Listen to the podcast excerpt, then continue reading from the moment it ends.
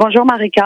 C'est donc euh, Abdelaziz Abad qui est, qui est auditionné aujourd'hui au tribunal judiciaire.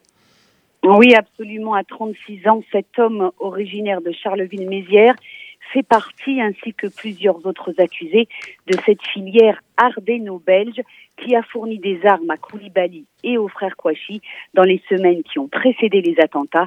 On parle de fusils d'assaut, de pistolets automatiques, de lance-roquettes, de chargeurs et de munitions.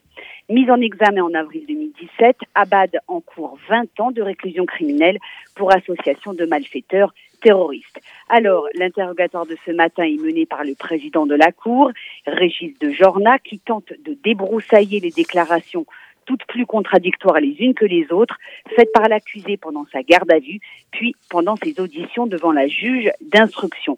Ce qui ressort, c'est qu'Abdelaziz Abad a été en lien avec le garagiste belge de Charleroi qui a trouvé des armes il a également été en contact, et sa téléphonie le prouve, avec Ali Reza Polat, ce très proche de Koulibaly, qui risque, lui, la perpétuité dans ce procès. Abad aurait même rencontré Saïd Kouachi quelques semaines avant l'attentat de Charlie Hebdo, mais là encore, les versions s'entrechoquent. Pour résumer, je dirais qu'Abad a rencontré en novembre 2014 l'ancien petit ami de sa sœur, un certain Marwan. Lui-même était accompagné d'un individu qui pourrait être Saïd Kouachi. Les deux hommes cherchaient des armes, des kalachnikovs, des armes de poing et des chargeurs. Le président, qui finit lui-même par se perdre au milieu de tous ces détails, insiste à plusieurs reprises pour savoir si finalement il s'agissait bien de Saïd Kouachi. Réponse de l'accusé, j'ai dit ça à la juge parce qu'elle n'arrêtait pas de me parler de Saïd, mais j'ai rien à voir avec cette histoire. Abad aurait de plus aussi croisé Saïd Kouachi en 2006.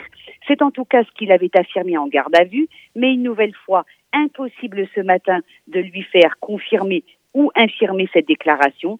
Il était déguisé avec un béret et un bombardier, dit-il. Ils m'ont sorti des photos. Il y en a une qui m'a fait dire que c'était peut-être le mec de Charlie Hebdo, mais je suis pas sûre.